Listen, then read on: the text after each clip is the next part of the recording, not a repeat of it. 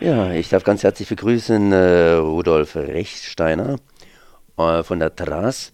Und äh, es geht ums jährliche Symposium, glaube ich, vor allen Dingen um die ja, Mitgliederversammlung, die am Mittwoch stattfindet, sprich heute. Und äh, alles wie gehabt, das heißt, äh, the same procedure sozusagen wie das letzte Jahr. Ja, nicht ganz. Wir haben einen Auftrag bekommen von äh, deutschen Bürgerinitiativen. Äh, wir machen Hearings zum Vergleich zwischen den Reaktorproblemen in Belgien und in Fessenheim und der Schweiz. Wir haben hochrangige Experten eingeladen, eine Materialwissenschaftlerin aus Buxtehude, die die belgischen Reaktoren geprüft hat, einen Reaktorexperten aus Köln, Herrn Mertins, und einen Schweizer Finanzspezialisten, der darüber spricht, dass die Sicherheit in Gefahr gerät, wenn die Finanzierung der Kernenergie durch die tiefen Preise äh, nicht mehr gegeben ist, denn die Atomkraftwerke machen alle Verluste. Sie wissen natürlich schon ein bisschen mehr über die ganze Geschichte. Was ist so der Haupttenor dieses Symposiums? Im Zentrum stehen eben die Risiken der Altreaktoren. Wir haben in der Schweiz Betznau 1 und 2, das sind die ältesten Reaktoren der Welt. Und in Frankreich ist Fessenheim die älteste Anlage in Frankreich, die noch in Betrieb ist. Und diese Anlagen, die sind nicht mehr mit modernen Sicherheitsvorrichtungen ausgestattet. Das heißt, sie haben viel weniger Reserven bei der Sicherheit, sie haben weniger Notkühlaggregate und vor allem sind sie nicht ausreichend gegen Erdbeben ausgelegt.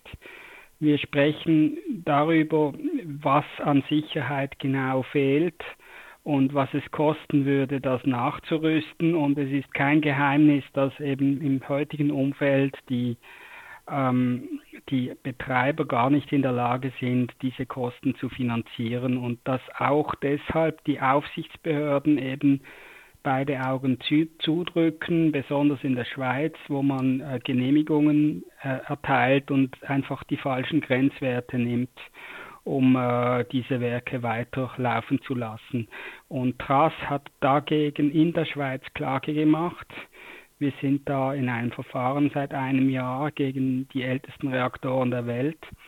Und in Frankreich haben wir auch vor kurzem wieder die Europäische Kommission darauf aufmerksam gemacht, dass Fessenheim die Sicherheitsvorschriften nicht erfüllt. Wie sind da so die Stände? Das heißt, äh, wie ist man da so im Verfahren drin?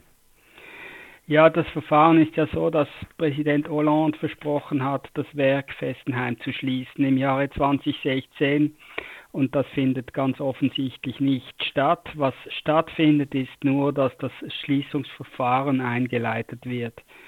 Und hier hat uns Frau Royal, die Umweltministerin, versprochen, dass Fessenheim jetzt definitiv Antrag stellt auf Schließung und dass die Regierung das dann beschließen wird.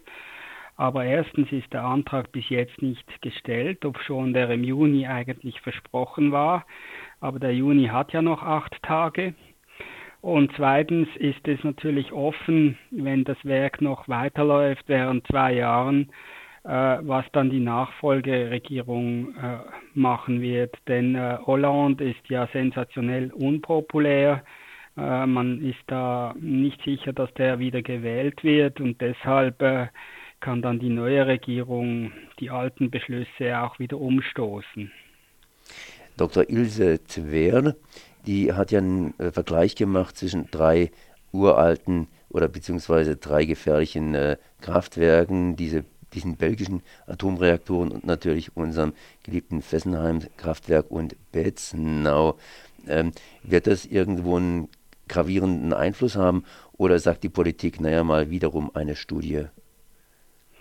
Ja, es ist so, dass wir natürlich unsere Referenten immer auch verwenden für die Verfahren, für die juristischen Verfahren gegen die Betreiber.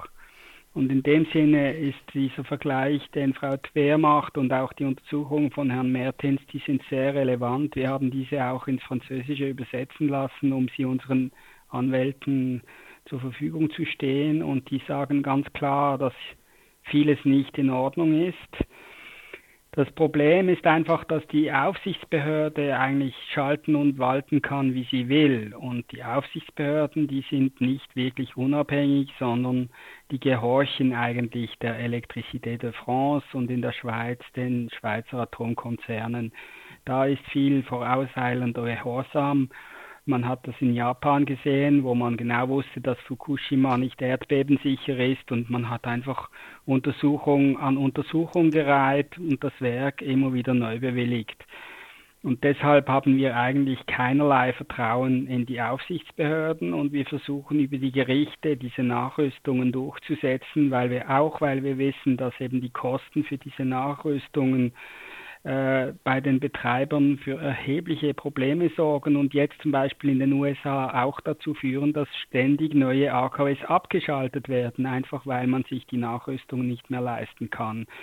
Und wir gehen davon aus, dass sich diese Frage in Fessenheim so oder so stellt, selbst wenn eine Regierung dieses Werk noch einmal bewilligt, äh, sind eben viele Sicherheitsnormen nicht erfüllt. Und, und da denke ich schon, dass die Gerichte irgendwann auch mal unabhängige Experten zu Wort lassen kommen sollten. Und das war die Methode, wie man auch in Deutschland die Unsicherheit der Atomkraftwerke eben unabhängig festgestellt hat, was dann auch zu den Ausstiegsbeschlüssen äh, mitverholfen hat in Deutschland.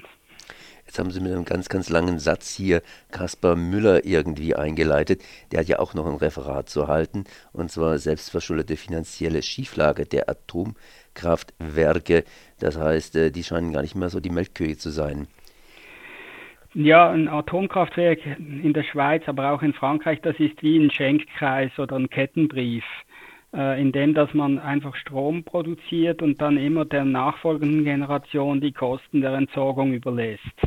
Und solange man da nicht schließen muss, merkt das auch niemand, weil man hat ja dann immer die Illusion, das Werk könne noch viele, viele Jahrzehnte laufen. Und in Wirklichkeit ist es so, dass jetzt auch beim Weiterbetrieb nur noch äh, Verluste realisiert werden. Also von daher sind die die Schweizer Atomkraftwerke, die sind in einer verzweifelten Lage, weil sie nicht einfach Subventionen bekommen. Da würden wir sicher eine Volksabstimmung erzwingen, wenn so ein Gesetz käme. Und wir gehen eigentlich davon aus, dass beide großen Konzerne in der Schweiz äh, Konkurs gehen werden. Axpo und Alpic machen sowohl mit Wasserkraft wie mit Kernenergie nur noch Verluste. Das kann noch ein paar Jahre gehen, aber wenn die nicht Staatshilfe erhalten, dann gehen die Konkurs und wir werden die Staatshilfe auf jeden Fall bekämpfen mit einer Volksabstimmung. Das heißt, äh, ja, ist einiges zu erwarten. Wo können wir, beziehungsweise wo können wir das Ganze nachlesen? Das heißt, die Ergebnisse dieses Hearings. Äh, das Hearing wird gefilmt. Das steht im Internet unter atomschutzverband.ch und kann äh, in wenigen Tagen vollumfänglich mit den Referaten eingesehen werden. Dann danke ich mal Rudolf Rechtsteiner für diese Informationen. Merci.